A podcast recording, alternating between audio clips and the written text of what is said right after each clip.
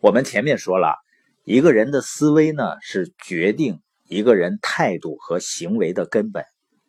我们系统的导师呢也说，人和人之间最大的区别在于思考方式的不同。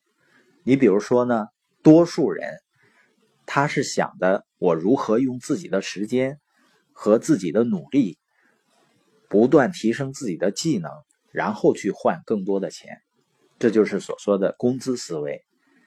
那那些实现财务自由的人呢，他的思考方式是我如何用我的时间。去建立资产，去杠杆更多的人的时间，去获得收入。所以，我们把建立资产的思维呢，也叫财富思维。那什么决定了人和人之间思维的不同呢？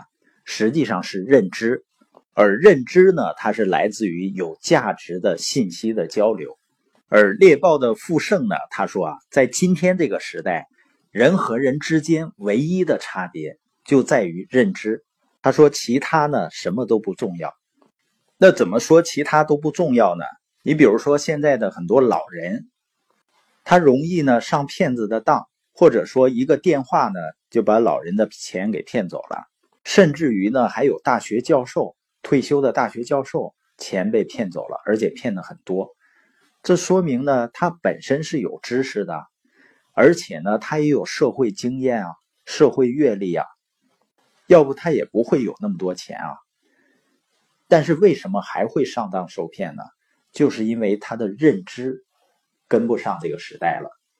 关于认知的重要性呢？你比如说马云，他并不是学习成绩最好的，也不是最聪明的，但是他去了美国以后呢，他有了关于对互联网的认知，然后呢，他具备了互联网的思维和信念。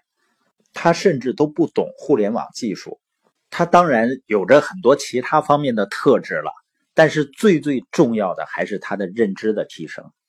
所以，一个人如果在某一个领域他超越了很多人，并不一定他就是某方面人们理解的那种能力比较强或者更聪明，而是他有着很多人没有的认知。